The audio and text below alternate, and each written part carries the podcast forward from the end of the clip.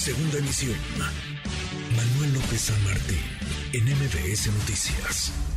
¿Cuántos magistrados, cuántos ministros han ido a la cárcel? ¿Qué es un poder incorruptible? ¿Es el castillo de la pureza?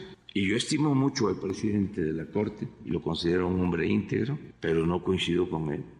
No coincide con él el presidente de la República. ¿Coincide usted, presidente de Causa en Común, Marielena Morera? Siempre un placer saludarla. ¿Cómo está? Igualmente me da mucho gusto saludarte. Eh, mira, yo coincido con Saldívar en esta ocasión. Me parece importante decir que la prisión preventiva oficiosa se ha abusado enormemente de ella. Esto no significa, porque me parece que, eh, en la discusión pública no ha quedado claro, la prisión preventiva justificada va a seguir existiendo. Correcto, sí. Lo que se quita es la prisión preventiva oficiosa porque hoy resulta que te meten a la cárcel por cuestiones políticas, como lo hemos visto en los últimos días, o te meten a la cárcel y esto es lo que le sucede a la gran mayoría de las personas y empezando por los pobres, ¿no? Aquí sí es primero los pobres. Totalmente. Te meten a la cárcel sin saber si eres si hay pruebas por lo menos suficientes para investigar si eres o no culpable. Entonces, tenemos que estar metiendo a la cárcel alrededor de 300 personas diarias en el país sin saber si son o no culpables y hoy el 40% de las presiones de las personas que están en prisión no han sido procesadas. Entonces, creo que es importante decirlo porque fíjate que mucha gente eh, con la inseguridad y las violencias que vivimos en México, la gente dice ya que los metan a la cárcel porque ellos son los culpables de que estemos así. No es cierto, porque mucha de la gente que meten a la cárcel no es culpable. Y sin embargo, los criminales siguen estando en la calle, porque si no, que alguien me explique por qué en estos cuatro años ha subido la criminalidad en el país. Y como bien lo dijo, los más perjudicados son quienes no pueden comprar una defensa adecuada, quienes no pueden pagarle a un abogado. Así es, ellos son los que terminan pagando los platos rotos de una justicia punitiva que tenemos en el país y de un tema, este, ¿cómo se dice? Pues solamente de decir que cambiando cambiando la ley van a mejorar las cosas, ¿no? Como ahora que también se quieren llevar la Guardia Sedena. Y esto no es cierto porque han demostrado en este gobierno que no hay una estrategia de seguridad, que la gente se sigue matando y no solo eso, que hoy se mata a la gente con muchísimo más violencia. ¿Y por qué pasa esto? Bueno, por la gran impunidad que tenemos. Entonces, de lo que debería de estar hablando el presidente y el secretario de Gobernación es de cómo mejorar nuestras policías, cómo mejorar nuestras fiscalías para que realmente entreguen una carpeta de investigación bien sustentada al, al, al juez y que un juez de control, como es en la prisión preventiva justificada, sea quien decida caso por caso si la persona debe irse a la cárcel a hacer su proceso o lo puede hacer en libertad. Porque además en libertad también hay otras formas de hacer que la persona que está en proceso no se vaya del país, para que no vaya a estar cerca de las víctimas, ¿no? Para eso son los brazaletes. Entonces no estamos utilizando otras medidas cautelares porque los ministerios públicos siempre determinan pues ya que se vaya a la cárcel y que hay, este, vaya su proceso.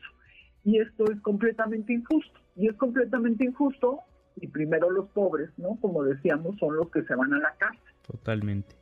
Es muy interesante su postura y creo que es de suma importancia, como bien lo dijo al inicio de la entrevista, que la gente sepa que una cosa es la prisión preventiva oficiosa y otra la prisión preventiva justificada que no estamos hablando en la Corte o no se va a hablar en la Corte el próximo 5 de septiembre al respecto, sino más bien de la prisión preventiva oficiosa, perdón. Ahora, María Elena, aprovechando que, la tengo en la línea telefónica, el presidente López Obrador confirmó que el próximo primero de septiembre va a enviar una iniciativa preferente para que la Guardia Nacional se integre a la Secretaría de la Defensa Nacional. Ya tocó el tema, entonces le preguntaría, ¿cómo ve esto? Pues muy mal, muy mal, porque su misma bancada y todas las bancadas lo que aprobaron fue que la Guardia Nacional fuera civil.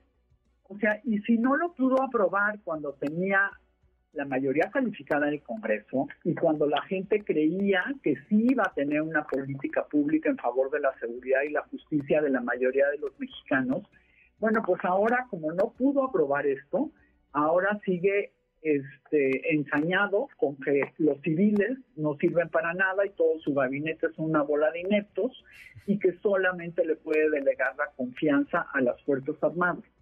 Además, déjame decirte otra cosa, la militarización ya venía desde sexenios anteriores, no inició con él. Sin embargo, él la ha exacerbado, ¿no? Y la exacerbó con la ley de la Guardia Nacional, que dice que es civil, pero pues en los hechos son militares disfrazados de vaquitas, ¿no? Con ese uniforme que les pusieron blanco y negro, pero siguen siendo militares. Mm. Tenemos al 80% de la Guardia que son aviadores de la Sedena y de Marina, porque trabajan en la Guardia, pero no cobran en la Guardia.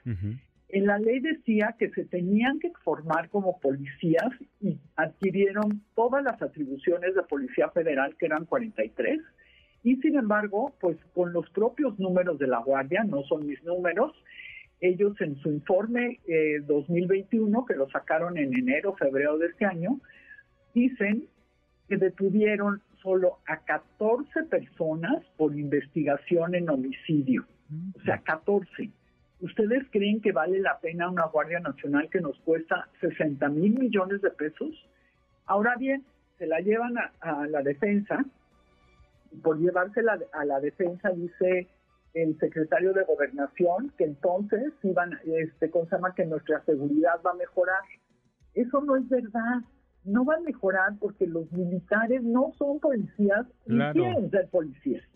Tienen otro entrenamiento totalmente. Han metido a la policía, no al ejército. Exactamente, exactamente. María Elena Morera, presidenta de Causa en Común. Siempre un placer y aleccionador platicar con usted. Muchísimas gracias. Al contrario, muchas gracias por la llamada. Un saludo a tu auditorio y ojalá pues todos los ciudadanos eh, tratemos de informarnos más de lo que está sucediendo en el país y los retrocesos que tenemos en materia de democracia con el militarismo que hoy eh, estamos padeciendo en México. Ya otro día, con mucho gusto, si quieres, hablamos de ese tema. Por favor, sería un honor. Muchísimas gracias, doctora. Fuerte abrazo. Al contrario, gracias. Noticias.